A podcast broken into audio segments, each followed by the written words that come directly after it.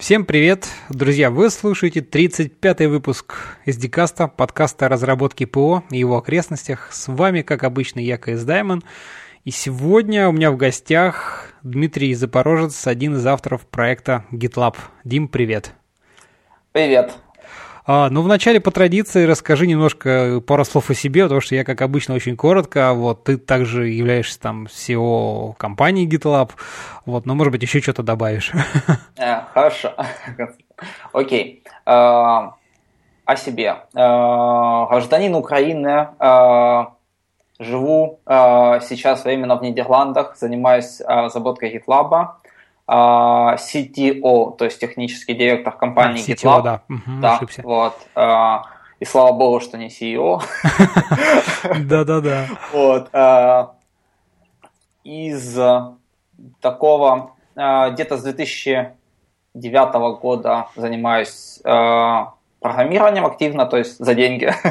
Слушай, вот, вот, кстати, расскажи, как, в принципе, ты вообще попал в IT и в наш славный айтишный мир.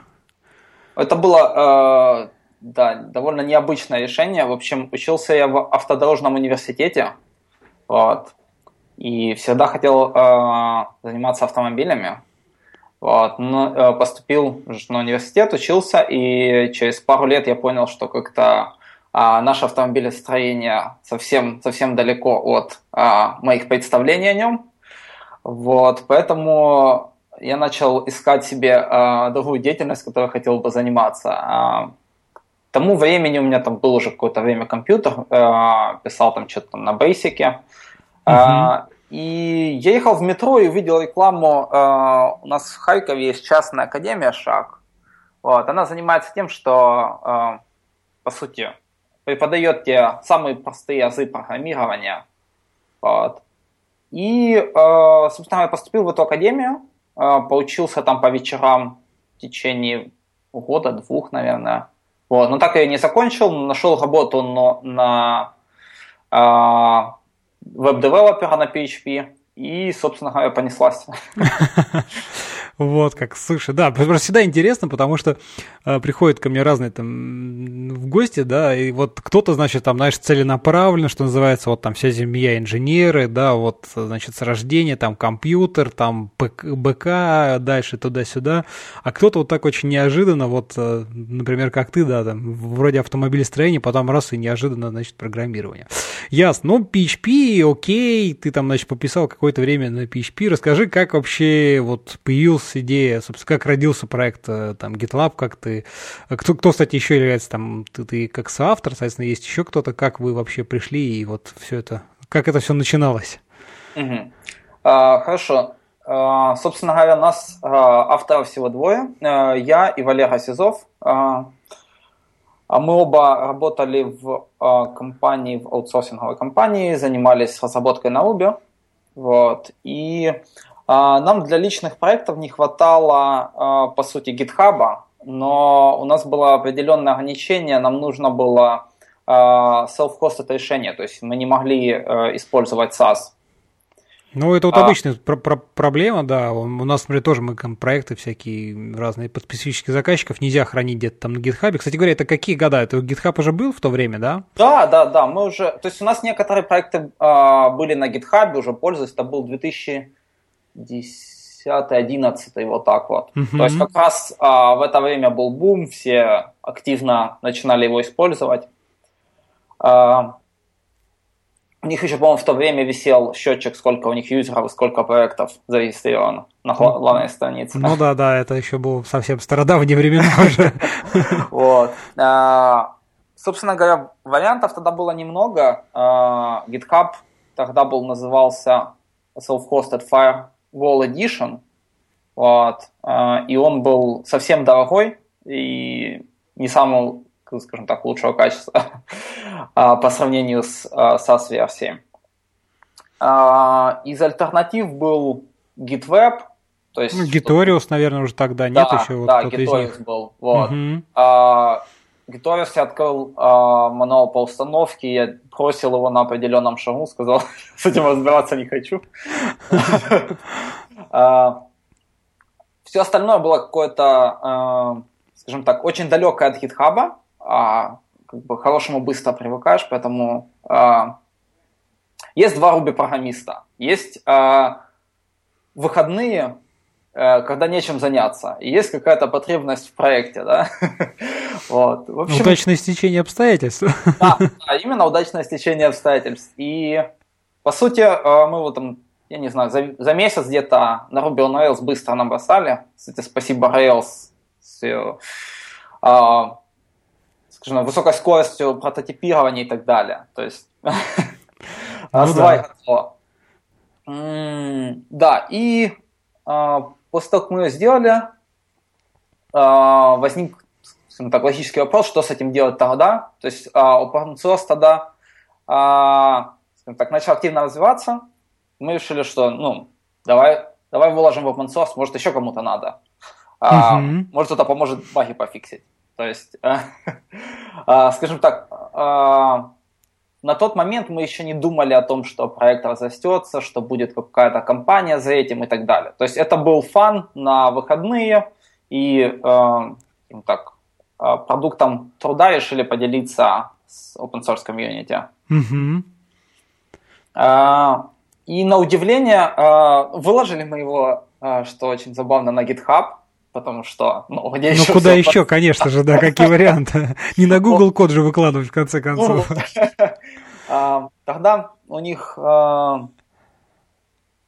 были, были, были. Я не помню, старт тогда еще не было функциональности, тогда были Watch только. Но смысл в том, что проект набрал довольно-таки большое количество циферок, а, и люди начали контрибьютить, то есть он там выскочил в popular и трендинг проекты на GitHub по Ruby.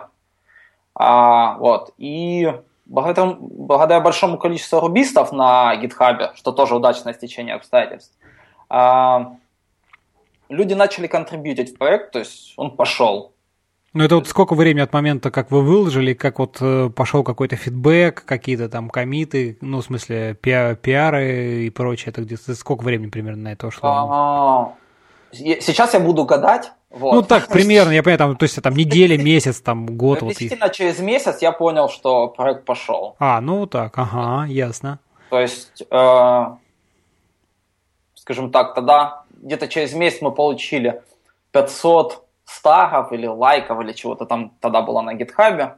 Вот, что для Ruby проекта было довольно-таки хорошо. В mm-hmm. принципе, ну, кроме JS проектов, которые сейчас, допустим, нагребают просто тысячи лайков на гитхабе, а, для остальных, а, остальной категории это было очень хорошо. И а, да, собственно говоря, пошли pull реквесты пошли issues, и, собственно говоря, да, один месяц был как раз показателем, что да, вот оно пошло, и я начал продолжать им заниматься, то есть э, контрибьютить в свободное время. Угу. Ну, вы, соответственно, уже там использовали ее на работе тоже, и это какие-то там были потребности в каком-то развитии функционала тоже? Uh, да, да, то есть uh, в какой-то момент uh, компания, на которой мы работали, поставила тоже GitLab у себя на серверах, вот, то есть это был уже как бы новый уровень, когда коллеги подходят тебе и спрашивают, почему что-то не работает. Ну да. Все плохо, или как обновить и так далее. То есть, допустим, каждый месяц админ брал меня за руку, вел компьютер и заставлял обновлять GitLab. Вот. Да, так. То есть а, это новый толчок был в плане а, развития. И ну и там уже дальше где-то э, чуть больше года я э, его поддерживал, дописывал, создавал новые фичи. И э, только где-то через года полтора у нас возникла идея, собственно говоря, организовать какую-то компанию вокруг всего этого. Mm-hmm. Э, я так понимаю, продолжать дальше рассказывать хронологию. Ну да, давай поэтому пройдемся, а потом уже тогда в технические значит, детали углубимся, коль уж на эту тему заговорить. Просто тоже интересно, как бы вот, э, когда изначально проект там open source, и вроде такой, знаешь, ну там pet project, по сути, да, mm-hmm. интересно, как из этого потом вот э, получилось то, что есть сейчас, то есть как вы пришли, что вот какую-то компанию, как поняли, какие варианты есть там монетизации, опять-таки, мне кажется, очень интересно послушать. Mm-hmm. Хорошо. А, я в таком случае продолжу с хронологией. Она, в принципе, очень хорошо объясняет все этапы развития. Давай, давай. Вот. А, допустим, конец 2012 года.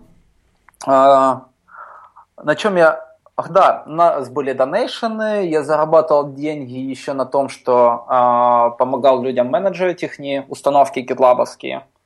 Вот. Ну, все это были деньги, там, сводить девушку в ресторан, то есть это символическое. Не, но тем не а... менее, как бы видна была, я так понимаю, потребность, что люди там обращались, а вот там подскажи, помоги, там, подсоби, настроить, сконфигурить, да, вот такие, такого плана какого-то, да? Да, да, именно mm. такого, и потребность чувствовала, то есть сомнений в плане того, что проект там никому не нужен или он загибается, не было. То есть mm-hmm. а, это был медленный, но как бы постоянный рост, то есть а, а в целом и в плане функциональности проекта, и качества, и, э, скажем так, а, фидбэка и багов. А, в конце 2012 один из... А, да, в конце 2012 мне пишет письмо один, скажем так, назовем его бизнесмен из Европы, mm-hmm. связанный с IT. Он говорит, у тебя классный проект, я хочу открыть SaaS-версию, используя GitLab. Ну, и, возможно, зарабатывать на, на этом деньги. Я говорю, ну, как бы, на здоровье. вот, то есть, почему бы нет? То есть, лицензия свободная позволяет, чем больше людей используют GitLab, тем мне лучше. Вот, в тот момент я еще все еще воспринимал GitLab как хобби.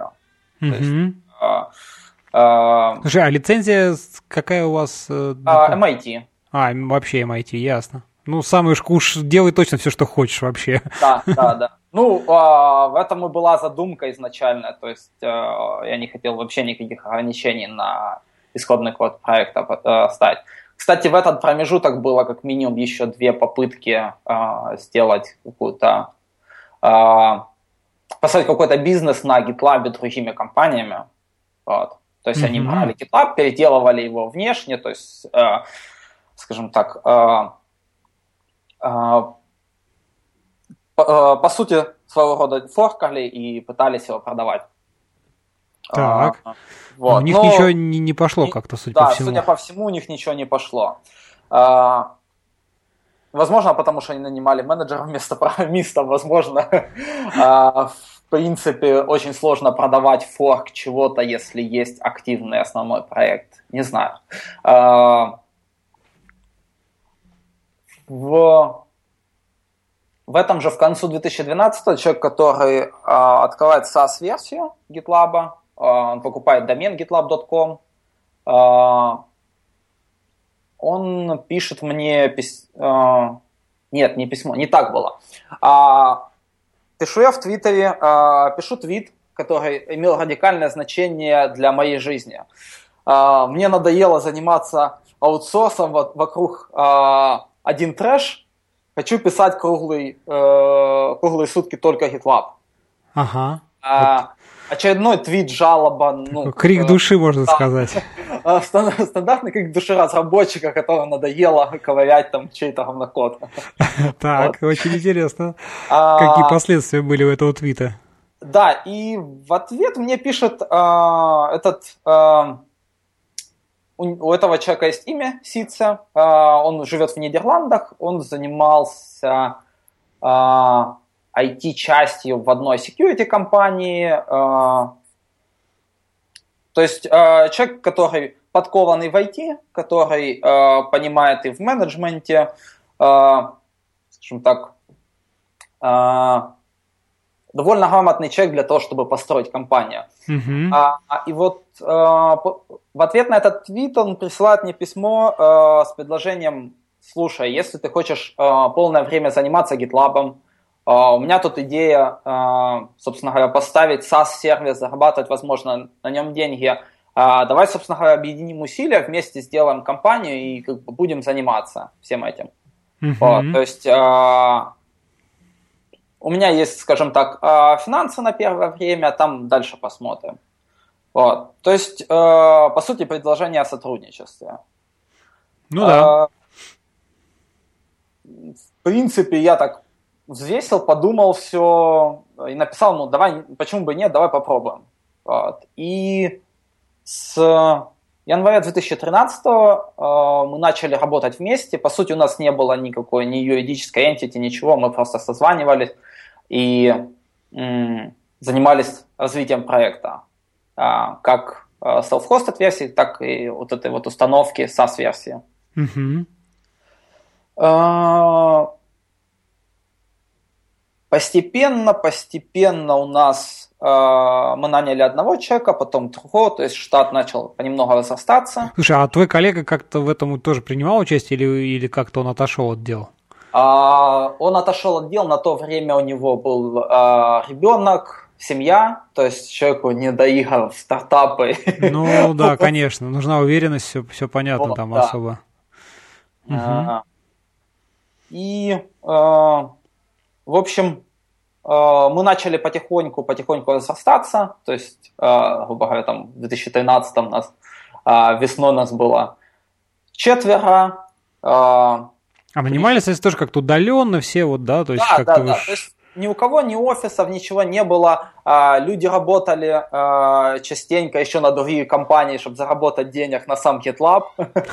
То есть это была полностью удаленная команда, которая подрабатывала на стороне. Слушай, а как, как, как ты или вы там искали вообще, вот просто мне, мне интересно, если ты-то вот, ну, программист, есть на Руби, да, и вот тут, чувак, хочешь, иди к нам тут пилить GitLab, если ты знаешь, что это такое.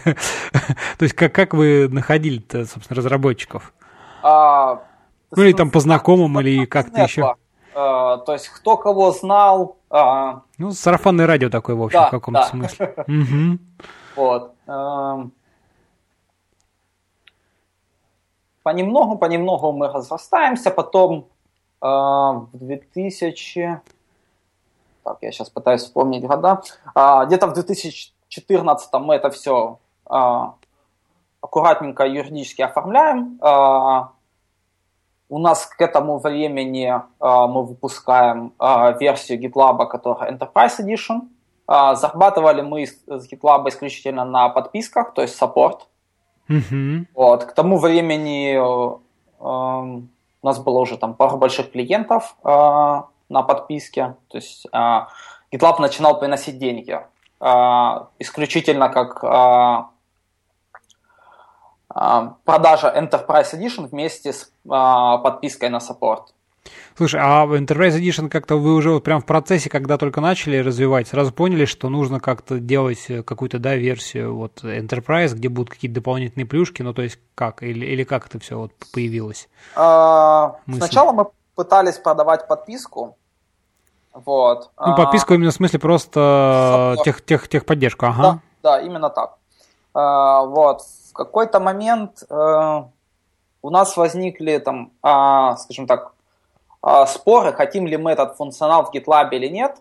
И потому что, э, скажем так, ты продаешь подписку enterprise компании, и у них э, нужды немного отличающиеся от того, что нужно, там, допустим, небольшой команде в 10 человек и так далее. То есть у них требования к более сложной LDAP интеграции, к всяким мейлинг-листам и прочее, что кажется, ну, допустим, дикостью да, для небольшого стартапа. Ну да, конечно. Вот. Угу.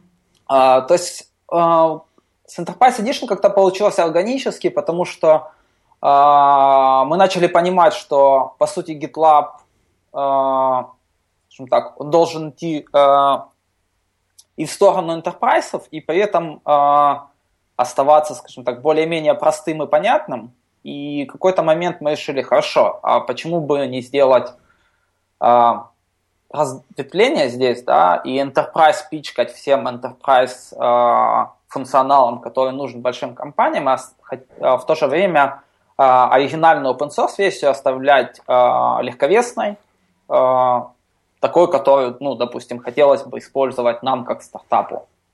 Слушай, ну вот это, знаешь, мне кажется очень такой важный момент, потому что, что, ну, как ты сам верно заметил, да, вот органически. То есть, потому что обычно там иногда бывает, когда Enterprise, она вот такая, ну, там не то, что притянутая за уши, но как бы вот все-таки как-то надумано вот чуть-чуть, да, так сказать, через э, вот какую-то такую си силу при придуманный какой-то функционал. Вот, а тут вот очень круто, что действительно open source версия, которая, ну, там, мне кажется, все-таки их, наверное, больше, там, подавляющее большинство инсталляций, это, собственно, наверное, open source по сравнению с, э, ну, то есть community edition по сравнению с enterprise, да, наверное, все же. Да, конечно. Вот, и тут как бы есть все основное, что нужно, а действительно, если у вас там компания Enterprise, и вы там нужны всякие лдапы, ну, как бы окей, я думаю, что вам несложно там будет, условно говоря, купить, поэтому это, это, это классно, да. Так, ну, в общем-то, вот вы как логически, так сказать, в смысле, естественно, получилось Enterprise Edition, да, и, собственно говоря, дальше, расскажи, что было дальше. Ну, тут а... тоже осталось немножко. Хорошо. А, ну, дальше оказалось, что если есть Enterprise Edition, то продавать а, подписку на техподдержку намного легче. вот, потому что Enterprise, а, по сути, Enterprise Edition а, шла бонусом к поддержке на то время. Вот. А, то есть к подписке. Угу. После этого дела финансовые пошли немного лучше, мы начали набирать еще немного больше людей. Когда я говорю там больше, больше, это 1-2. Ну, хорошо, вот. я понял, ага. То есть в конце 2014 по сути, мы как-то определяемся с ролями, то есть Сица а, который в Нидерландах соучредитель компании, он больше по бизнесу, по менеджменту. Я как разработчик, мне намного более интересны технические аспекты. То есть мы разделили роли как CEO, CTO, mm-hmm. два кофаундера. И на тот момент Сица предложил мне такую идею. Говорит, ты знаешь, есть Y Combinator, а, это, собственно говоря, бизнес-инкубатор а, в Калифорнии, который помогает стартапам, а, он дает им, по сути, небольшие инвестиции и, скажем так, трехмесячный курс подготовки и потом знакомство с инвесторами. По сути, акселератор. Uh-huh. Да. И у нас с ним был разговор, типа, классно было бы туда попасть. То есть это как бы топовый бизнес-инкубатор да, для стартапов, в принципе, и, и из них очень много вышло крутых проектов. То есть, возможно, они нам, э, нас научат, помогут. То есть, э, я из Украины, э, кофаундер из Европы, э, из Нидерландов. При всем моем уважении, скажем так, э, все мы далеки от э, стартап-environment и всего этого, э, всей этой атмосферы и так далее.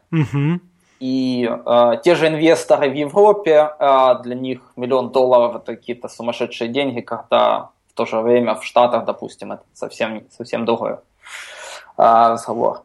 Вот. Поэтому, м- скажем так, э, мы обсудили, давай отправим заявку в Y Combinator, давай, э, вроде классная идея.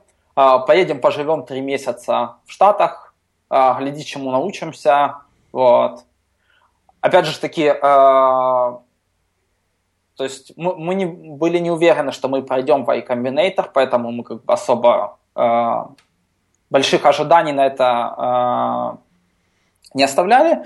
Mm-hmm. Э, вот, но судя по всему, э, в iCombinator понравился тот факт, что у нас уже был продукт готовый, который продавали, и мы начинали приносить деньги, поэтому ну, возможно, еще по куче других факторов, но нас приняли. И э, зимой, получается, 2015-го мы едем в Y Combinator, нас 8 человек, снимаем себе домик в Mountain View, mm-hmm. вот, и все, все вместе дружно живем и э, работаем как сумасшедшие в течение трех месяцев.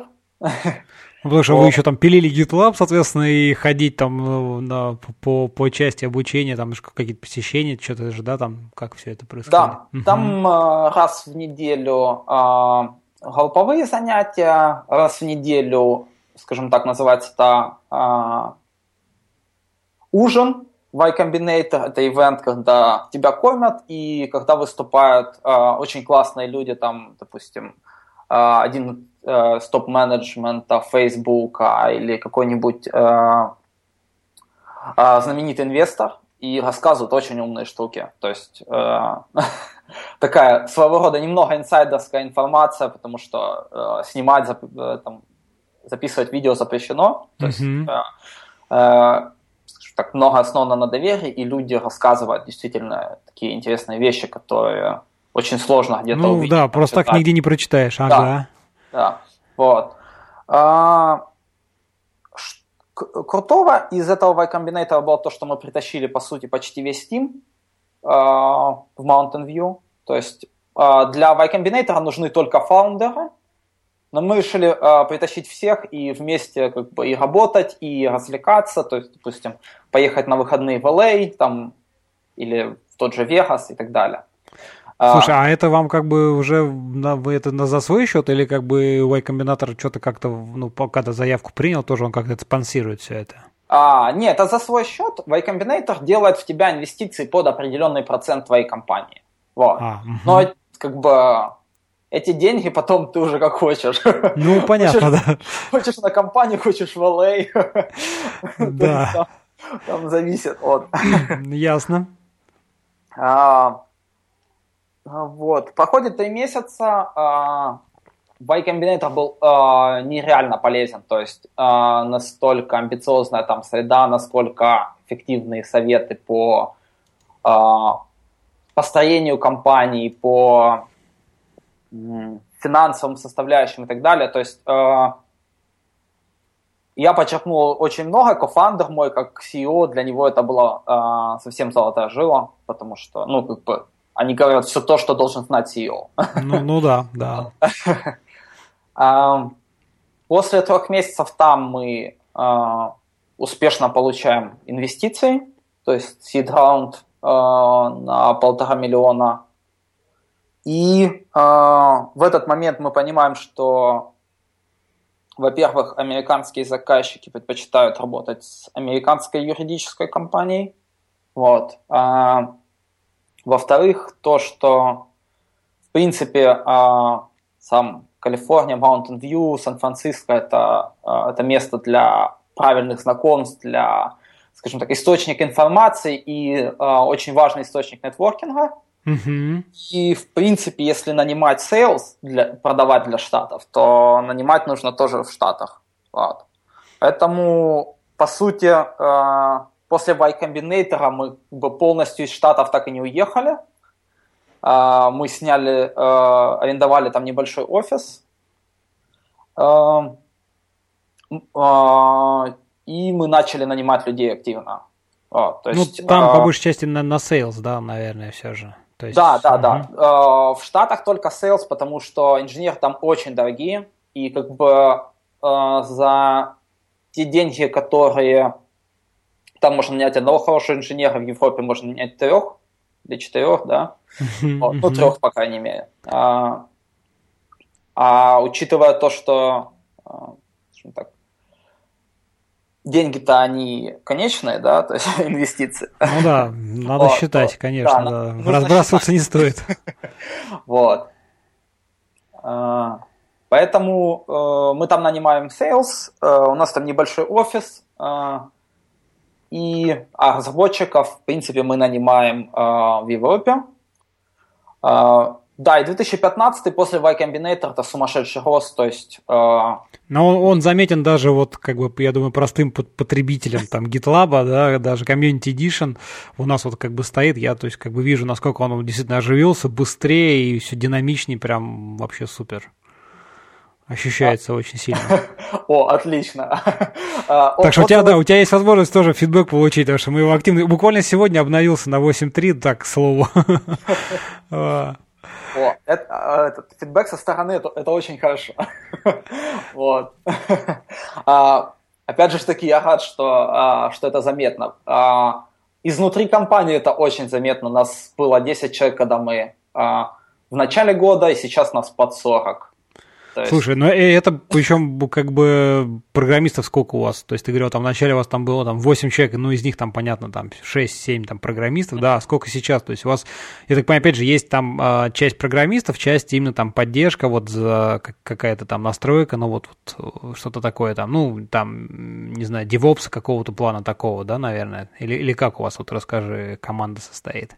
Угу. А, команда состоит из разработчиков, которые пилят продукт, а, состоит из DevOps, Operations, кто как называет их. Ну да.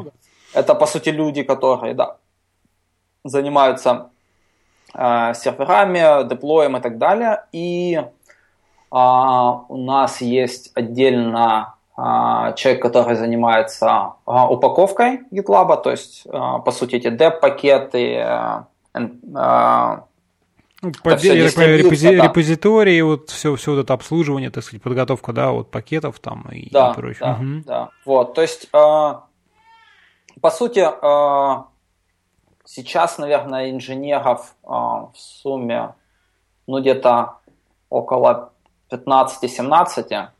Вот. Угу.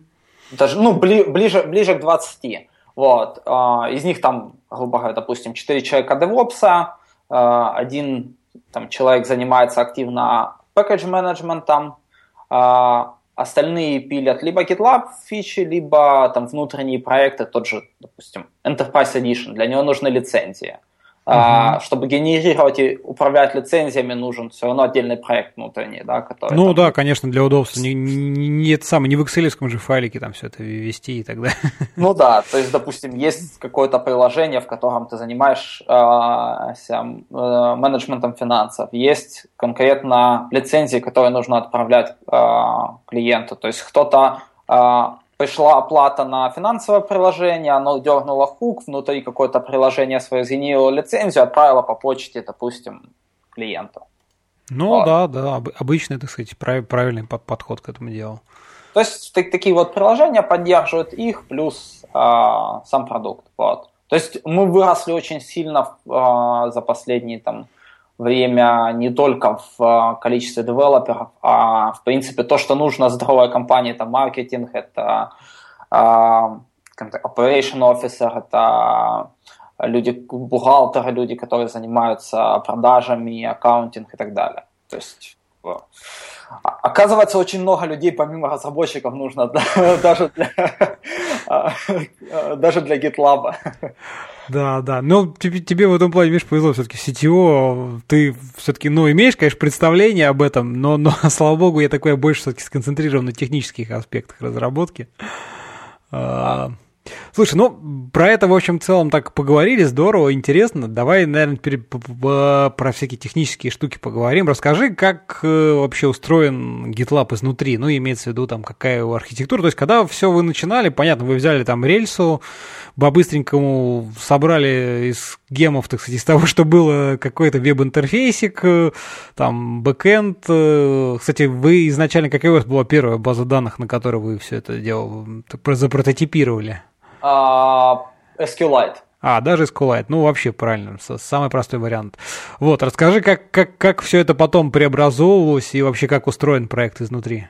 Хорошо. А, самое интересное, что до сих пор а, GitLab это по сути монолит Rails приложения. Вот, а, это своего рода, скажем так, а, а, наша особенность, пока мы от нее а, не хотим уходить. А, начиналось это все с а, Ruby on Rails Framework, база данных из SQLite и jQuery. И, и в принципе все. То есть понемногу. Потом UI перешел на Twitter Bootstrap. Что осталось по сей день? По сей день монолит Rails приложения, по сей день jQuery. А, из а, баз данных. Сначала был SQLite, потом перешли на MySQL. Потом очень хотели перейти на Postgres, но Enterprise нам, скажем так, а, в этом плане а, не дал, потому что э, есть все-таки компании, которые платят Oracle за суппорт, и у них все на MySQL, поэтому мы добавили, э, мы скажем так, primary базу данных э, выбрали Postgres, но MySQL мы все еще тянем как поддержку. Mm-hmm. Вот. То есть, Интересно, GitLab... да, не, не задумывался как-то так об этом. Думаю, ну MySQL уже все так, всем он так уже надоел, все прям на Postgres, а тут, видишь, оказывается, Enterprise все-таки в силу поддержки больше интересен. Но это, я так понимаю, опять-таки там, ну, где-нибудь в Америке и в прочих местах, где, так сказать, там Oracle, Sun и, и прочие сильно, силь, сильное влияние имеют, наверное. Uh-huh, uh-huh. Ну, так как а, так, больше, большая часть клиентов это Штаты. То есть а, в основном э, Европа, да, как бы не столь, э, я бы сказал, IT продвинутая. И э, многие просто пользуют, используют Community Edition, их устраивает скажем так, большие, да, большие компании, там тот же, допустим, NG Bank, по-моему, он на Enterprise Edition сидит. Китай по понятным причинам сидит на Community Edition. Вот. Ну, как, в принципе, а, Азия вся. Поэтому э, в основном ориентировка это Штаты, а Штаты, как бы, да, там у них, у, некоторых компаний сильная завязка на Oracle, и как бы ради одного проекта на Postgres они, они очень категорически не хотят, допустим, переключаться, да, вот. Поэтому э, нам очень нравится Postgres, мы бы хотели поддерживать только Postgres, но, к сожалению, поддерживаем еще MySQL или, к счастью, для Sales. Вот. А, так, слушай, ну а поскольку рельсы, я так понимаю, что, соответственно, там никаких хранимых процедур, все там через Active Record или какие-то другие прослойки, да, как? как? Угу. А, мы старались придерживаться Railsway а, по той простой причине, что у нас не так много разработчиков и а, многие люди контрибьютят, да, фичи в из open source комьюнити. Поэтому чем проще оно, чем стандартнее, тем лучше. Ну, логично, вот. конечно. Вот, поэтому э, все через Active Record особо никаких, э, скажем так, кастомизаций, там, процедур и так далее на уровне базы данных нет. Э, мы используем Redis для кэша и для э, сессий и для остальных данных, которые не столь важны. Mm-hmm. Вот. То есть э, persistence в Postgres, все остальное уходит в Redis. А, и по сути, по сути это все. Никаких особых, а, скажем так, а, сложных систем или микросервисов, даже того же Angular.js там нету. Вот. Единственное, в чем мы, скажем так, с технической точки зрения интересного, это а, в GitLab сейчас есть встроенный CI, вот, mm-hmm. и CI работает по какому принципу? А, есть а, GitLab, в который хранит информацию о CI, билдах, UI и так далее. А есть, собственно говоря, программа, которая гоняет тесты. Да? Она называется GitLab Runner.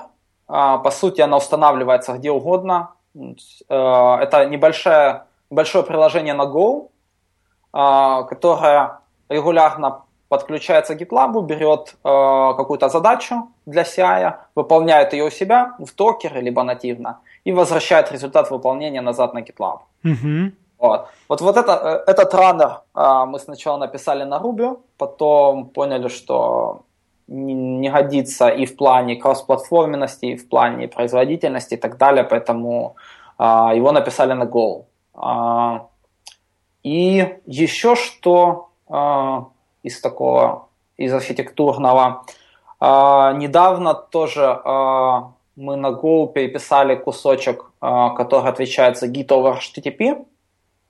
Mm-hmm. Вот. И как-то он в итоге органически разросся, и в итоге у нас все а, запросы идут на этот а, небольшой Go сервер, который перераспределяет дальше а, запросы либо на Nginx, либо нативно на рельсовое приложение, либо на какие-то еще процессы. То есть, по сути... То есть ты хочешь сказать, что у вас сейчас фронтенд не, не Nginx является фронтендом, а вот этот сервис на Go? Для, да, но он внутри, получается, сначала все идет через этот GitLab Workhorse, он называется. Во-во-во, да, Workhorse, ага. Да, вот, а потом он проксирует туда, куда надо. Mm, ясно. То есть большинство Интересно. идет а, а, через Nginx а, внутри. Вот. То есть из, изначально очень а, э, интересно получилось, потому что а, делался-то он а, только для гитового HTTP трафика. Вот, а в итоге а, закончилось тем, что... Ну да, весь вообще HTTP через него, да. по сути. А, Слушай, а еще, знаешь, что вспомнил, расскажи, вот я просто в процессе там обновления версии, ну, поскольку как-то я так все время этим занимался, там у нас, э, у вас там, знаешь, был какой-то период, когда каждой новой версии менялся э, этот самый э, рельсовый бэкэнд. То, значит, Unicorn, то Thin, то Unicorn, вы туда-сюда, туда-сюда, туда-сюда, вот это вот. Скажи, с чем это было связано такое? Mm, uh, это было связано с тем, что uh, мы пробовали, э, скажем так, что будет работать лучше. Нас, На жив... релиз... По-живому, так сказать, да? Да, да. Ясно. А, по сути, у нас же релизы каждый месяц, вот, поэтому угу. мы себе могли позволить, допустим, на месяц поставить какой-то веб-сервер и а, получить фидбэк отовсюду, работает он или нет. А, мы очень хотели, а, тогда был а, веб-сервер Puma. Puma, да, помню, ага, тоже да. у вас как-то было. И ага. мы на него переключились, а, хайп, все такое. А, он вроде классный, а, но у нас были проблемы с ним, а, скажем так, у нас были проблемы с приложением, которое так, периодически выедало память, потому что саму, сам GitLab, он дергает процессы шелловские гиту, он, скажем так, обращается к куче всяких сервисов, где-то память не отдал, там еще что-либо. А, и а, проблема в том, что если у тебя однопроцессовый веб-сервер с кучей потоков, то он просто разрастался в памяти до определенного а, предела. И очень тяжело было с ним что-то сделать. И в конце концов мы вернулись к связке юникорна, когда у тебя там три э, процесса как три воркера, и э, мастер-процесс убивает э, воркеры, которые переходят определенный стравый предел по памяти. Mm-hmm. Вот. То есть, по сути, таким образом как бы э, отстранили решение проблемы с э, утечкой памяти на уже года полтора, я думаю. Ну, хорошо, ясно. Так, слушай, а еще вот расскажи, э, ну, понятно, что монолитные приложения, но просто интересно, как-то у вас, получается, все, все программисты, там, разработчики пишут и фронтенд, и бэкенд, то есть у вас нет там разделения, кто-то только фронтендом, чтобы кто-то занимался, кто-то только бэкендом, да, и вот все такие, что как это называется, full stack девелоперы, да? Или все же есть какое-то разделение? А, так и есть, у нас все full stack девелоперы. Мы только вот буквально месяц назад наняли а, исключительно фронтенд девелопера. А, вот. А, до этого был полный full stack. А, в принципе, в этом есть смысл, так как а, рельсовое приложение и рендеринг на сервер-сайт, то а, для фронтенда не было какой-то такой сложной да, работы, а, чтобы нанимать специально а, ну, ну, ну да, да, логично, конечно. Угу. Вот, и только сейчас, как бы, когда э, так, возможности компании расширились, мы поняли, что да, мы можем себе уже позволить э, дель, скажем так, профессиональных дизайнеров, фронтенд разработчиков, то есть э, по идее, GitLab должен стать еще лучше и визуально приятнее в будущем. Вот, то есть, скажем так, сейчас активно работаем над этим. Ну, хорошо, да, будем смотреть, следить вот. за обновлениями. Ну и плюс, как бы в будущем, э, так, ну, многие разделяют идею того, что э, хорошо бы, чтобы бэкэнд чисто отдавал JSON, да, а фронтенд был отдельно. То есть... Э, ну, это, так сказать, да, современные тенденции. В общем-то, конечно, в них есть смысл, просто вот я не знаю, насколько это легко или, или кажется логичным на рельсовом приложении, поскольку как бы основная суть-то его как раз в том, чтобы вот э, именно монолит, который отдает все, да, то есть ты там всяких гемов понаставил, которые там во фронтене что-то делают, и все равно пишешь, по сути, код там на, на Ruby, да, вот. Э, тут получается такой переход, когда отделение, то есть, ну, мне кажется, достаточно такая большая работа предстоит, если вы решите, так сказать, этим озадачиться. А, да, поэтому, ну, у нас э, всегда не хватало э, human power, да, то есть, по сути, э, у нас постоянно была нехватка разработчиков, то есть амбиции и желания по фичам э, были выше наших возможностей, поэтому у нас очень, скажем так, прагматичный подход к разработке, если что-то там не может быть сделано в э, скопе релиза, то есть одного месяца, то это откладывается, либо игнорируется, либо а, как-то еще обходится. Поэтому а, с, у нас была даже дискуссия недавно по поводу а, отдельного фронтенда, и все, все равно мы пришли к мнению того, что а, даже сейчас на, а, мы не будем этим заниматься, и в лучшем случае мы начнем только новый функционал делать под, а, скажем так, а, под новую архитектуру, и только так постепенно в какой-то момент, то есть э, мы перейдем полностью. То есть э, исключительно прагматическая, прагматический подход, только а, не, ну он такой жизненный, понимаешь, в чем дело? Это только в идеальных э, каких-то книжках и сказках, когда у тебя, значит, есть какая-то версия, и потом ты так щелкаешь пальцем, ребята, так, а вот теперь мы там на полгода замораживаем разработку, и, значит, пилим идеальную, новую, крутую архитектуру, и все у нас будет супер. Да, жизнь, в общем-то, диктует совсем другие условия, поэтому всегда, ну, невозможно взять и просто э, переписать, э, там, поменять архитектуру кардинально за какое-то очень короткое время, да, поэтому, конечно, это придется делать, так сказать, постепенно, по шажочкам, по кусочкам.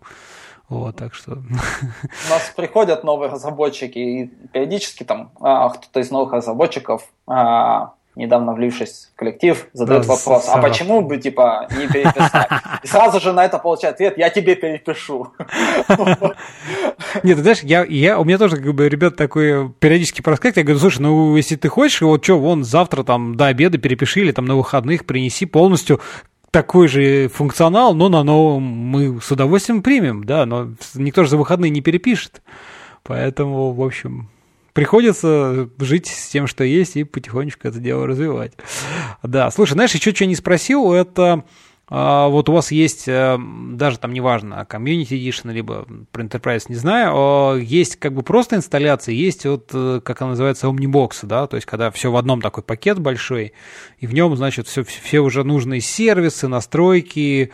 Вот расскажи тоже, как это все появилось, э, интересно. Потому что я, я сам помню, что изначально я юзал, ну, обычную, понятное дело, версию, да, потом в какой-то момент появился Omnibox, думаю, надо бы перейти, но у меня там CentOS, значит, там как-то все не та версия Ruby, не то все. Долго я тянул, и вот в какой-то момент думаю, ну все, ладно, сдался.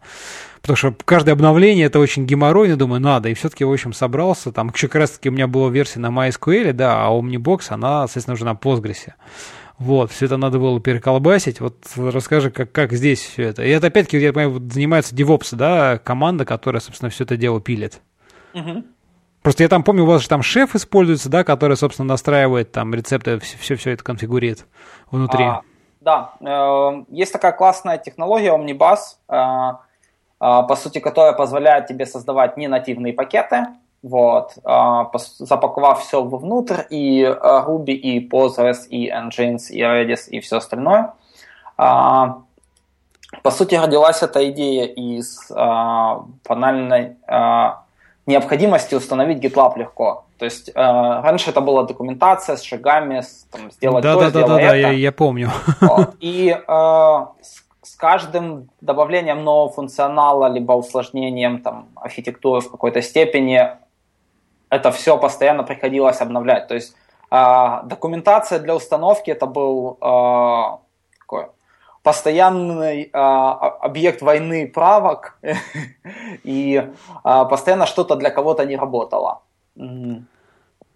Поэтому а, хотелось какой-то простой способ, скажем так, установки GitLab а, на дурака, да, то есть запустил одну команду, и оно установилось.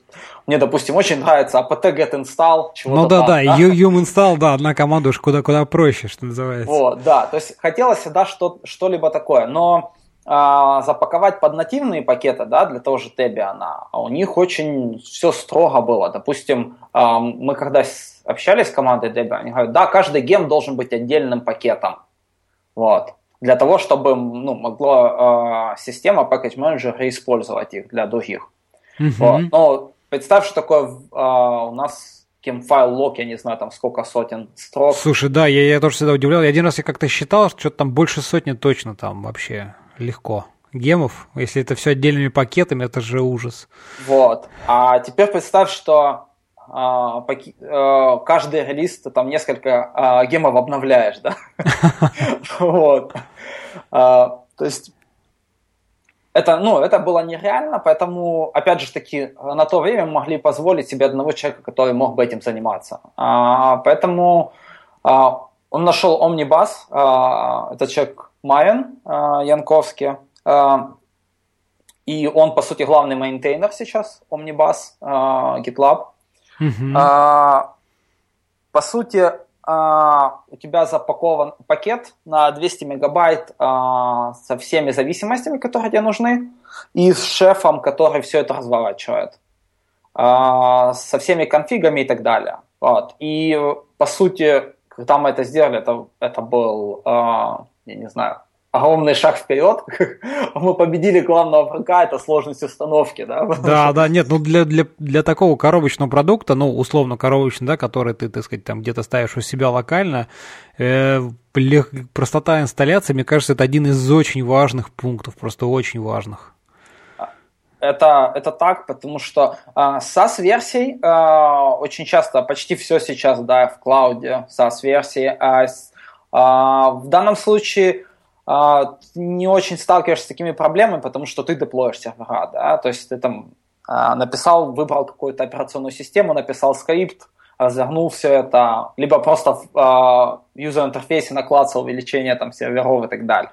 Когда ты создаешь продукт, который люди устанавливают на CentOS, на разные версии Ubuntu, на разные сервера, то есть от Raspberry Pi и заканчивая какими-то дата-центрами, да, то очень, э, скажем так, очень сложно э, сделать э, продукт, который легко устанавливается. Вот. Поэтому это был такой очень, очень важный шаг, и после Omnibus в данном случае нам очень сильно помог в этом. Ну, круто, да, да, очень, очень круто, что все получилось. И он, кстати, очень, на удивление, стабильно работает. И вот, вот что тоже, потому что э, мне кажется, знаешь, что в таких, когда коробочные какие-то продукты, когда там, да, вот оно как-то, то есть ты ставишь пакет, а в нем там внутри куча каких-то сервисов, они там сами как-то живут, там кто-то там за кем-то следит, условно говоря, там мастер сервиса, да. Очень важно добиться стабильности, ну, скажем так, чтобы администрирование всего этого дела было было минимальным. Ну, то есть, как бы, оно само, чтобы могло там себя, условно говоря, восстановить как-то, да. Вот э, что ты по этому поводу скажешь? Как, как у вас все это становилось тоже? Как ты согласен с этим мнением? А, я могу сказать, что у нас есть два очень умных человека в DevOps, которые, э, скажем так, взяли на себя эту проблему, и в итоге э, мы имеем полностью рабочий вариант из коробки, который к тому же обновляется одной командой. самое а, прекрасное вот с точки зрения а, позиции CTO, то, что я а, туда не вмешивался совсем и получился а, абсолютно рабочий продукт. Поэтому, а, скажем так, рассказать а, много о технической реализации, как там устроено, кроме того, что там шеф и все это разворачивает, я не могу. Я знаю, что это работает, это классно, и даже я это использую. Ну хорошо, да, да, ладно, не будем. Остановимся на этом, что оно просто, в принципе, хорошо работает. А, расскажи тогда, вот что ты точно знаешь, это как, в принципе, у вас устроен весь э, workflow, ну то есть э, вот процесс разработки, я имею в виду там, вот как вы решаете, какие фичи должны войти, то есть как у вас там какие-то методологии разработки вы используете, да, то есть как, как все это там тестирование, э, там выкладка и деплой, деплой и прочее, как вот, ну, в общем, весь жизненный цикл разработки проекта. Хорошо. А, да, про это я могу рассказать. Ну, а. я знаю, что спрашивать у сетевого, видишь, это уже хорошо. ну да, если я, не, если я не смогу ответить на этот вопрос, то люди начнут задавать вопросы. да. дело на этой позиции. А, по сути, э, с октября 2011 GitLab релизится каждый месяц, то есть а, цикл это месячный этап разработки, и очень много а, вертится вокруг это, а, скажем так, цикла. По сути, на каждый релиз у нас есть milestone, который содержит в себе ряд еще, которые, скажем так, планируемся, планируем реализовать. Разработчик берет любое еще из текущего milestone, угу. над которым никто не работает, то есть которое не заосанено, и осанит его на себя, пишет код, создает merge request, а, отправляет его в GitLab, а, кто-то из других разработчиков его проверяет, и он заливается. А, при условии зеленых тестов, понятно, что. А, у вас требов... тесты, то есть разработчик, когда берет issue, он, собственно, и сразу же покрывает его тестами, да, я так понимаю? А, да, у нас в документации прописан definition of done, что а, должно быть в merge request. А, любой а, функционал, добавляющийся в GitLab, должен иметь а, несколько составляющих. Запись changelog, собственно говоря, сам функционал, тесты и документация. Если одного из этих четырех пунктов нет, то merge request не принимается. Mm-hmm. То есть разработчик обязан написать не только тесты, но и документацию. А документацию, ну, какой, то есть это какой-то пользовательский в смысле, что вот такая фича, как она работает, что там она позволяет, да, то есть да. или... Угу. То есть если ты зайдешь на doc.gitlab.com, то как раз ты увидишь всю документацию, написанную разработчиками. Mm-hmm. Mm-hmm. Ясно. А, вне зависимости от того, это API, либо просто функционал в UI. А, это то а, касается того, что Э, должен сделать разработчик. Э, взять еще, э, скажем так, полностью его сделать с документацией, с тестами, отдать на ревью, потом взять другое еще. Mm-hmm. С точки зрения планирования, у нас, по сути, есть продукт менеджер а, это человек, который, скажем так, большую часть времени занимается тем, что планирует, какие фичи а, в какой период времени, на какой релиз отправить и так далее, что более важно для релиза, что менее важно. Mm-hmm.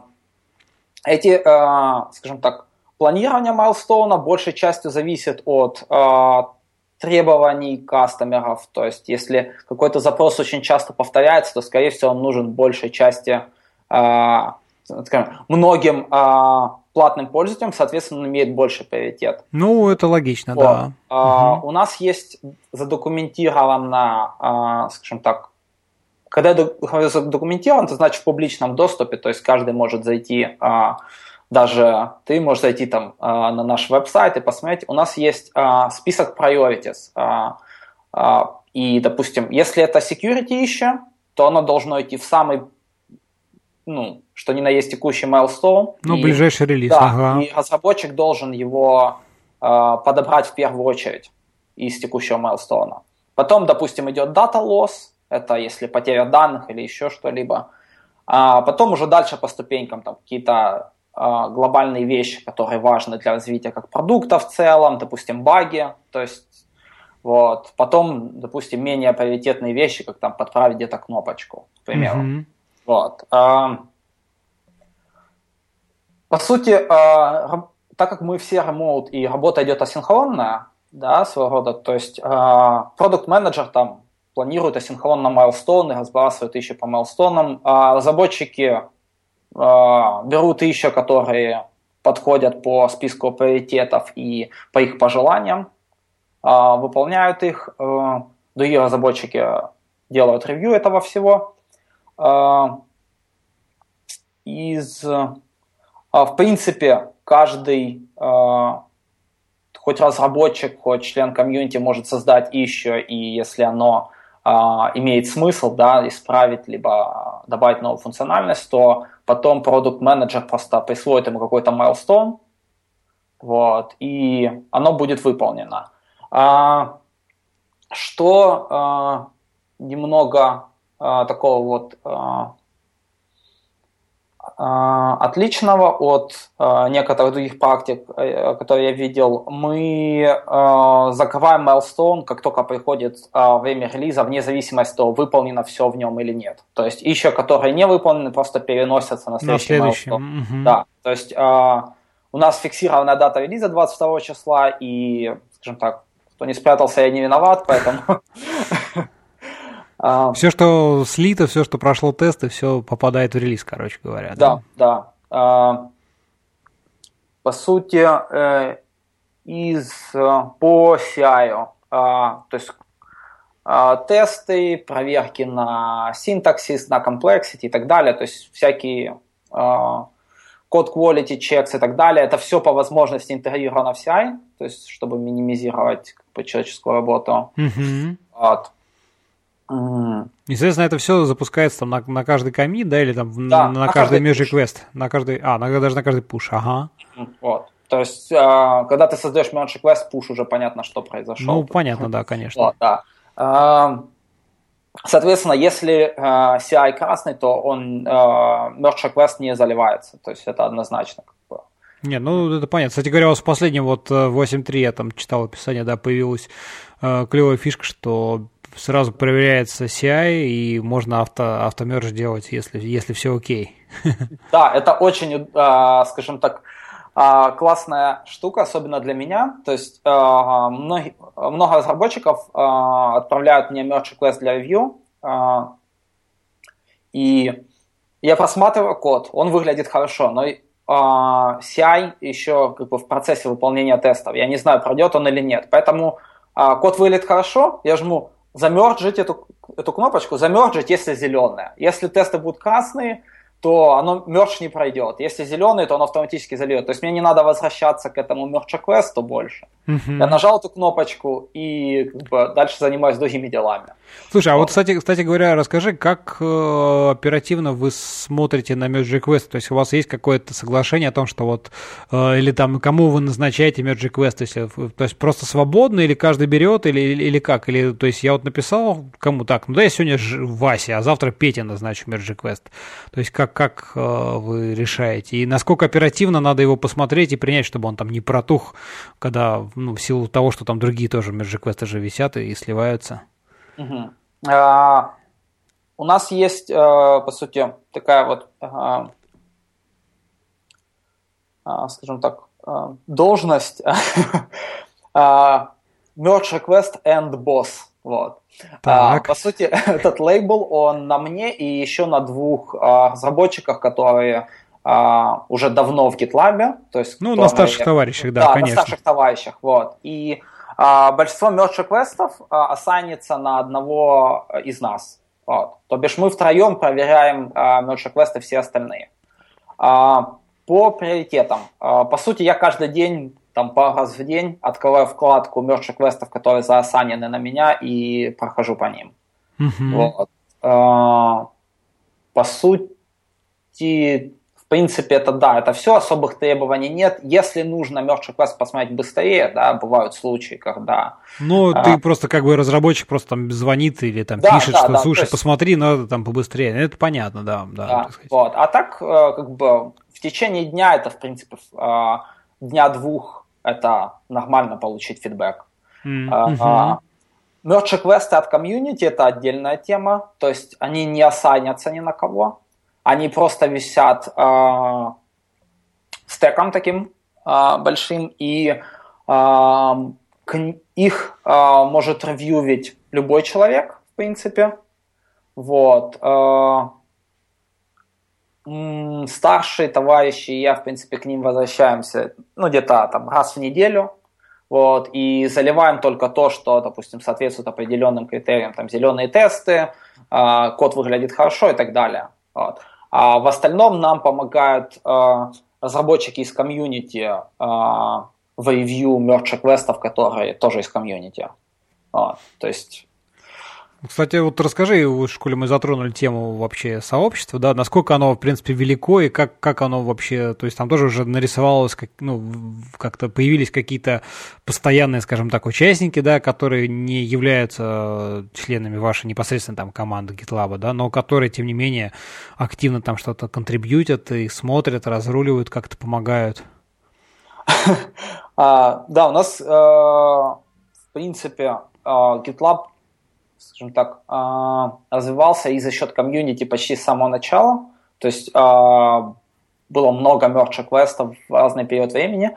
Это все а, носит, скажем так, немного хаотичный характер, то есть в какой-то момент появляется разработчик, который очень заинтересован в GitLab, он там в течение месяца активно контрибьютит, вот, потом дальше уходит, ему надоедает, или он там занимается другими делами, потом как через какое-то время появляется новый разработчик и так далее. Вот. Mm-hmm. То есть есть такие а, всплески. Помимо этого есть несколько человек, которые а, присутствуют с других компаний, да, которые, возможно, уже даже используют Enterprise Edition и просто, скажем так, участвуют как сторонние разработчики. И а, судя по тому, что там около 100 мертвых квестов сейчас висит а, на gitlab.com, то есть э, активность довольно-таки неплохая у комьюнити. Не, ну да, 100, 100 merge квестов, которые еще даже не слиты, то есть это потому, что вам просто даже еще некогда и все никак руки не доходят их посмотреть. Да, да, да. Вот, то есть э, в этом плане э, запросов много.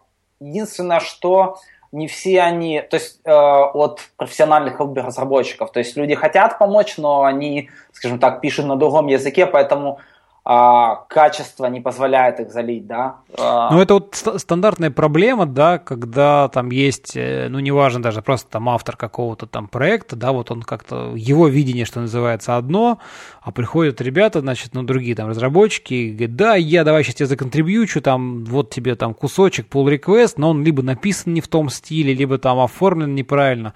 Вот это, на самом деле, тоже ведь отнимает достаточно много времени, потому что, с одной стороны, ну, промолчать тоже некрасиво, сил, то есть как вроде бы человек э, потратил там и силы, и время, и что-то хорошее хочет сделать, да, там привнести какую-то там багу исправить или там новый функционал, а с другой стороны приходится там разъяснять, что вот это неправильно, а вот тут надо не так, то есть, то есть вы тоже, ну, то есть непосредственно вы же сами, я так понимаю, как разработчики тоже все занимаетесь этим просто там по мере сил, что называется.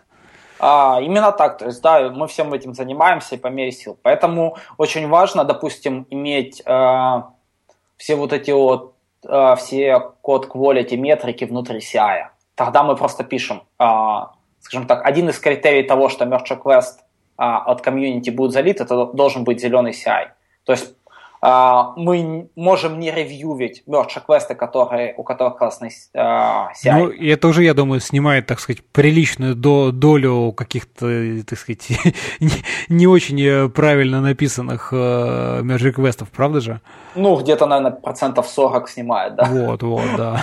Вот. Uh, да, это занимает много сил, то есть приходится отписываться людям, что да, это не очень. Опять же таки, тут очень интересный фактор. А, многие люди а, не реагируют. То есть они отправили Merge Request и забыли про него и не возвращаются к нему.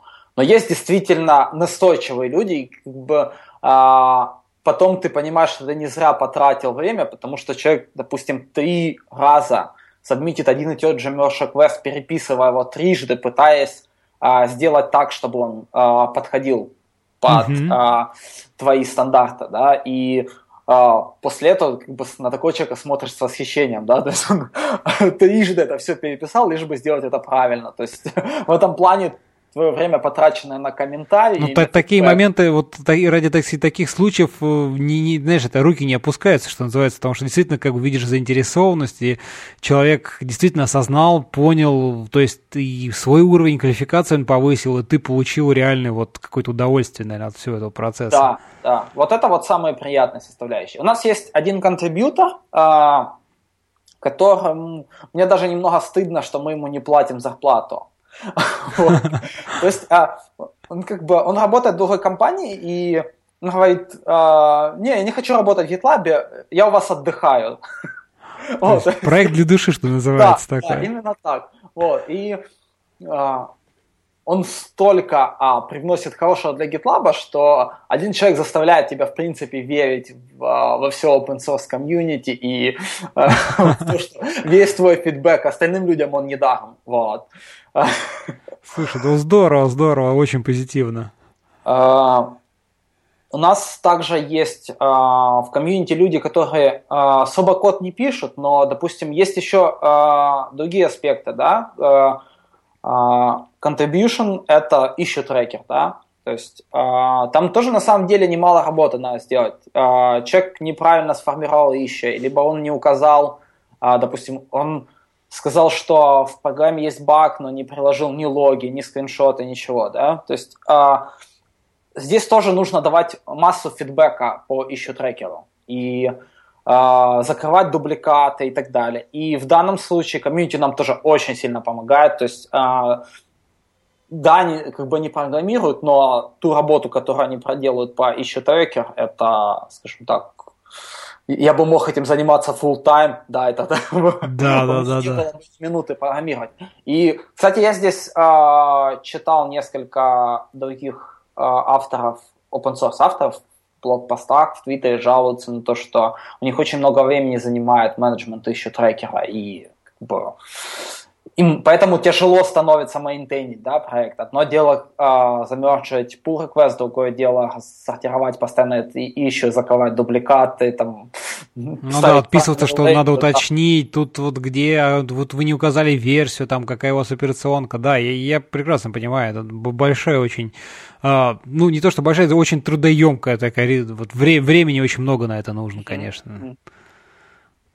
Слушай, ну здорово, что вот у вас даже сообщество, в общем, помогает, то есть оно такое очень, очень, ну, там, состоявшийся, скажем так, да, многие вопросы решает на себя. Здорово. Слушай, и давай еще поговорим, знаешь, что про что? Вот э, всякие интеграции, да, у вас тут с недавних пор там появилась интеграция с, там, с Mattermost, вот, вот эти все штуки, там CI сейчас как отдельно так уже вы, вы, вырисовывается, да, то есть как-то раньше он был так неявно, а сейчас он как бы прям совсем явный CI, так и такая плотная интеграция там везде, и там в pull реквестах отображение статусов, вот а, про это немножко можешь рассказать, там, как, как вы тоже все эти штуки появляются, возникают. Вот тот же самый там интеграция с Mattermost, с чего вы вдруг как бы, то есть это была потребность, вы нашли какой-то проект или как все это сложилось? Uh-huh. Uh, с Mattermost, uh, да, для тех, кто не знает, Mattermost это приложение чат, по сути, отдаленно напоминающее Slack. Uh, с, Mattermost а, скажем так, в какой-то э, мере это пересекается с нашим видением, то есть э, для полного... Э, мы видим как GitLab как инструмент для разработки, да, от написания кода до деплоя. То есть, скажем так, одно приложение, которое решает твои насущные потребности. И одна из потребностей, да, коммуникации – это чат. И чата в GitLab нет, но, допустим, есть альтернативные э, чаты open source, и, э, скажем так, с компанией, которая стоит за Mattermost, мы просто пообщались, э, у них есть готовый open source чат. Скажем так, они бы хотели его дистрибьютить, но они не хотят заморачиваться маркетингом, пиаром и так далее. Вот. Но при этом они занимаются разработкой его активно и так далее. Вот. То есть а, мы считаем, что небольшой компании, которая а, хочет, а, допустим, сделать какой-нибудь стартап или заниматься аутсорсингом, даже в принципе что угодно, да, им для девелопмента им нужен GitLab и им нужен чат.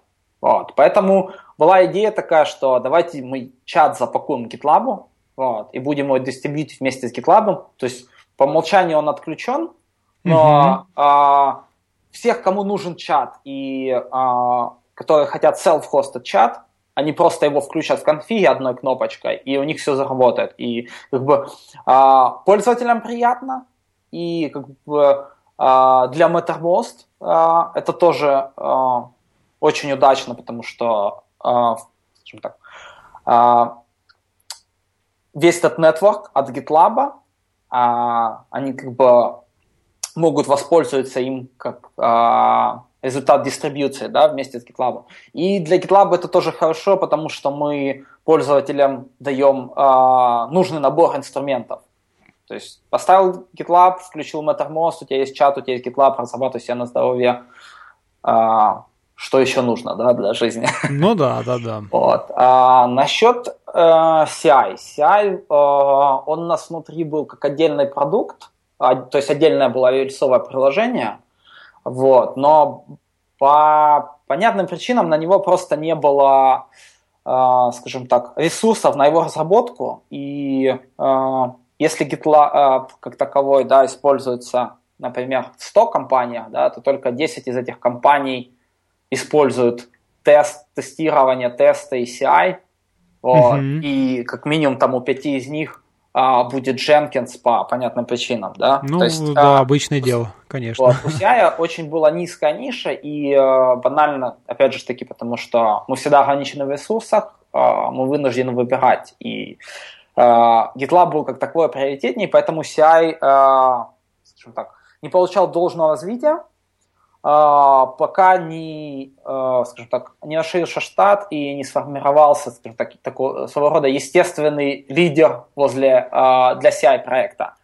Получилось это тоже э, контрибьютор, он контрибьютил в CI, и очень хорошо, и мы потом сделали ему офер, он присоединился к GitLab, mm-hmm и э, как-то естественно продолжил э, разработку CI. То есть, по сути, э, то, что CI сейчас очень активно развивается, это результат работы, ну, грубо говоря, одного-двух человек, вот, которые просто активно им занялись. То есть, наконец-то нашлись люди, которые, скажем так, сказали, да, мы хотим его развивать, и могли это сделать. И с версии 8.0 Э, мы CI, CI был отдельным рельсовым приложением, отдельное рельсовое приложение для GitLab, взаимодействовали они по API, и у нас была куча кода дублирующегося и в GitLab, и в GitLab CI, и э, в какой-то момент мы решили, что CI, э, в нем не так много функционала, чтобы держать его отдельным приложением, и в то же время мы можем очень многое выиграть от того, что CI будет частью GitLab. Ну, конечно, более, более плотная интеграция, как бы, она, она на лицо вырисовывается, конечно. Так. Вот. А в версии 8.0 мы просто сливаем одно приложение в другое, без особо заморач... Э, не, не заморачиваясь особо. И с 8.1, с 8.2 э, мы начинаем активно делать вот интеграцию, так как теперь у нас одна база данных, один бэкэнд, то на любой странице GitLab вытянуть данные по CI не составляет труда. Поэтому у нас сразу же появились а, CI-статус на странице комитов, на странице merge реквестов, а, в принципе, везде, да.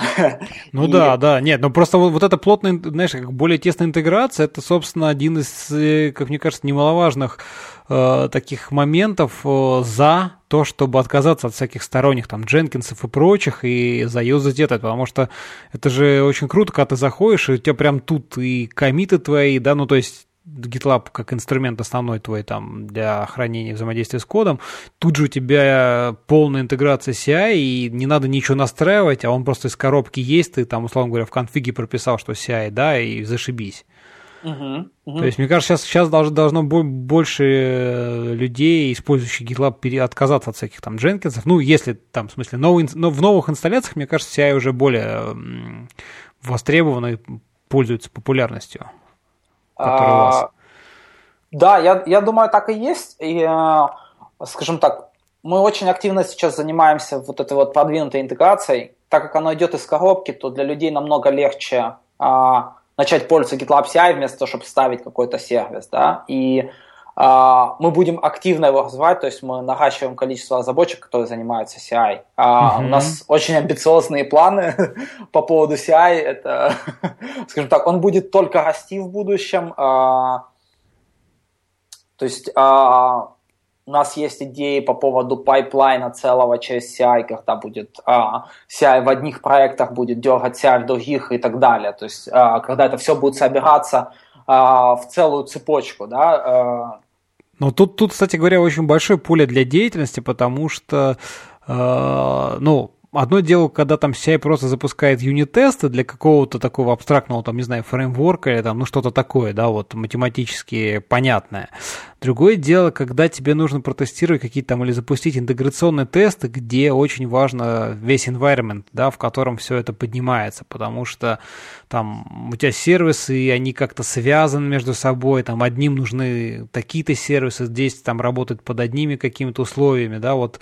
И тут CI как бы уже тоже становится не все так просто, то есть там, ну, в простых примерах, когда там дернуть CI, который там юнит-тест запустит, что там 2 плюс 2 возвращает 4, это окей. Другое дело, когда уже вот какие-то сложные приложения, и тут всякие там, ну, я так понимаю, докеры, ну, то есть контей- контейнеризация вот эта вся приходит на помощь. Насколько я понимаю, у вас тоже там есть как-то интеграция с докером уже, уже есть в CI, да? То есть он умеет запускать тесты в Docker-контейнерах, если да. я прав. Да, он имеет. Тоже mm-hmm. недавно появился. По сути, э, да, э, CI, скажем так, взрослеет э, в этом плане. И да, одно дело юнит-тесты запустить, другое дело выполнить какой-то билд, получить как результат билд артефакта, допустим, Java пакеты, и эти Java пакеты потом использовать в другом билде, да, протестировать в другом подпроекте и так далее. То есть все вот эти цепочки, когда один проект дергает другой, или результаты работы одного CI должны, э, скажем так, как-то сказываться на другом проекте. Это, вся вот эта сложная интеграция, да, она как бы доступна в э, Jenkins, да, в Jenkins, и многие люди за это его любят, за то, что можно построить все э, вот эти вот сложные архитектурные решения. Но а, с Jenkins как раз вот проблема в том, что у тебя CI отдельно, а код отдельно, да, как-то да, да, да, да. А здесь, если а, мы планируем построить именно а, такой вот а, взрослую а, CI-систему внутри код сториджа, там, где все это будет а, связано, там, где а, в issue будет, а, можно будет увидеть прогресс, допустим, по всей цепочке этих а, Э, CI-джобов и так далее. То есть mm-hmm. это все придет, э, CI активно развивается, и, скажем так, у нас даже CEO очень внимательно следит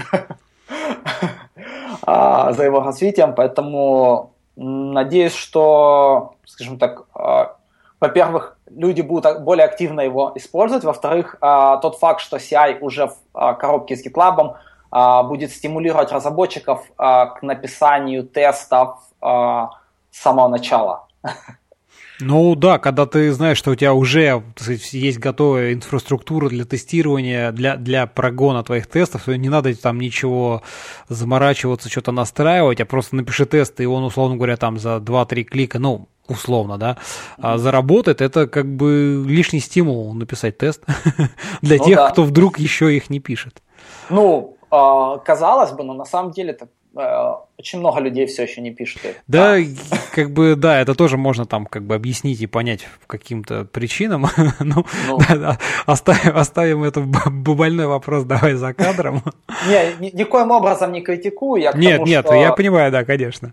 Мы, а, скажем так, а, разработчики а, какого-то одной активной стороны комьюнити очень часто не видят, что там а, а, у айсберга под водой, да? Ну да, да, да. Слушай, ну про себя ты даже рассказал, видишь, что интересно, расскажи, может быть, еще какие-то, какие у вас новшества ожидаются непосредственно в самом GitLab, да, то есть вот э, какие-то интересные плюшки, новые, нововведения какие-то, может быть, из так, из ближайшего, что, что можешь поведать? А, Хорошо. Uh, у нас есть direction page, то есть, uh, в принципе, все большие штуки, которые запланированы, они видны, то есть это можно все найти на сайте или на issue трекере. Из интересного мы хотим... Много интересных вещей идет в Enterprise Edition, к сожалению, наверное, вот, или к счастью, зависит от того. То есть мы посматриваем в сторону Elasticsearch для Enterprise Edition по той простой причине, что Community Edition мы хотим оставить легковесным, mm-hmm. чтобы он ставился, допустим, на маленьких серверах и так далее. Uh, у нас есть, uh, помимо ряда улучшений для CI, uh, мы в 8.3 выкатили GitLab Pages, то есть это аналог GitHub Pages, когда из Jekyll статические веб-сайты генерируются из твоего репозитория. Угу. Вот, то есть у нас это сделано тоже, кстати, у нас это делается через CI, то есть еще одно удачное применение тому, что CI интегрирован в GitLab. Мы хотим активно улучшить импорт-экспорт проектов, то есть чтобы больше информации импортировалось, если переносится проект с GitHub или с Bitbucket. Mm-hmm.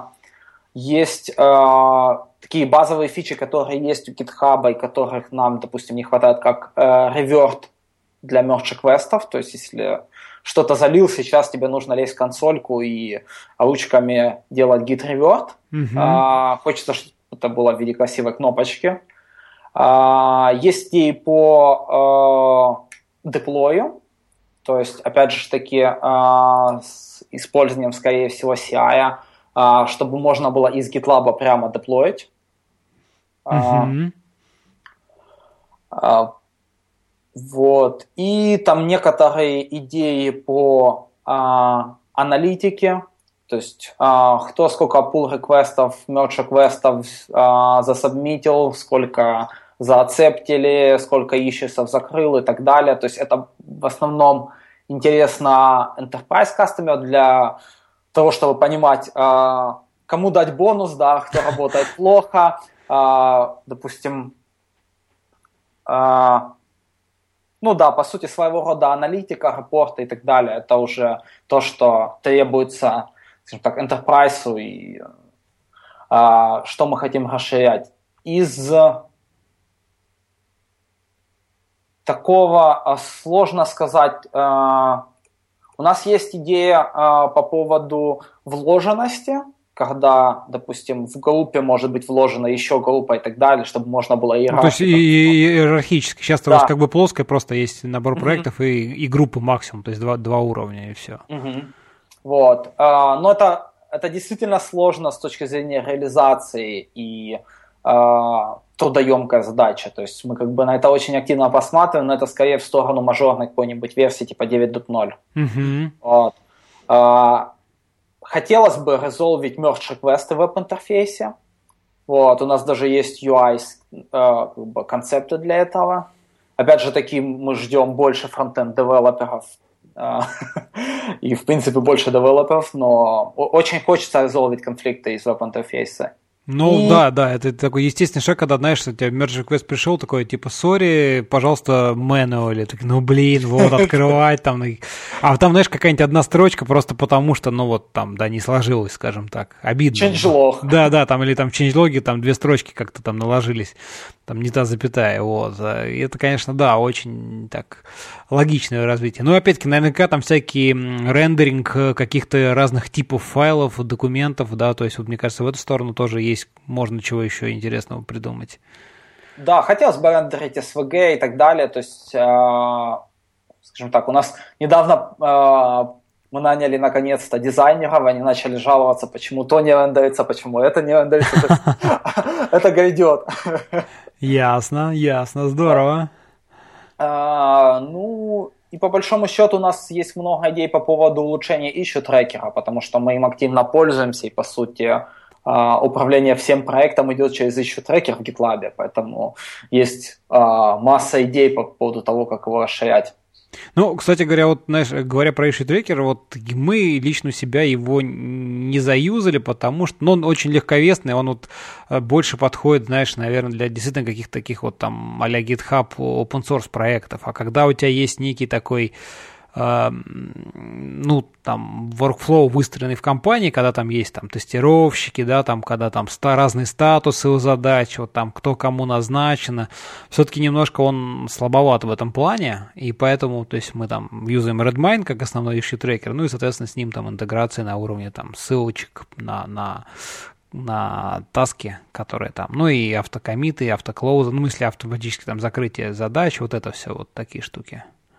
А, да, я с тобой соглашусь. Допустим, у нас много а, кастомеров, которые, в принципе, используют а, GitLab, они используют Jira. по той же причине, потому что ищу треки в GitLab слишком легковесные, для их сложного workflow не подходит. Mm-hmm. Вот. То есть а, в этом плане у нас как бы а, мы не хотим сделать что-то такое большое, как Jira, то есть для людей, которым действительно нужна Jira, им нужна Jira, то есть тут ничего не сделаешь. Вот. Но, скажем так, добавить ему функциональность и сделать как бы а, хотя бы его, ну, хотя бы наполовину ближе к Redmine, уже было бы неплохо. То есть, а, я думаю, это бы покрыло какую-то скажем так, начальную аудиторию там компании, там, я не знаю, до, до 50 человек, да.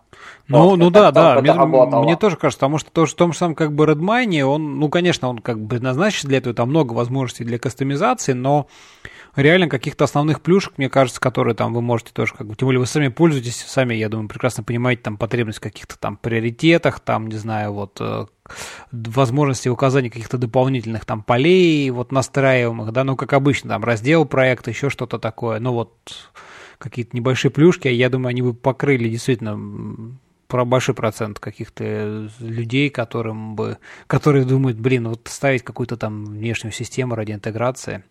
Так что это был бы еще одним плюсом ваш продукт. Абсолютно согласен, да. То есть мы, мы в эту сторону тоже смотрим. Ясно, ясно.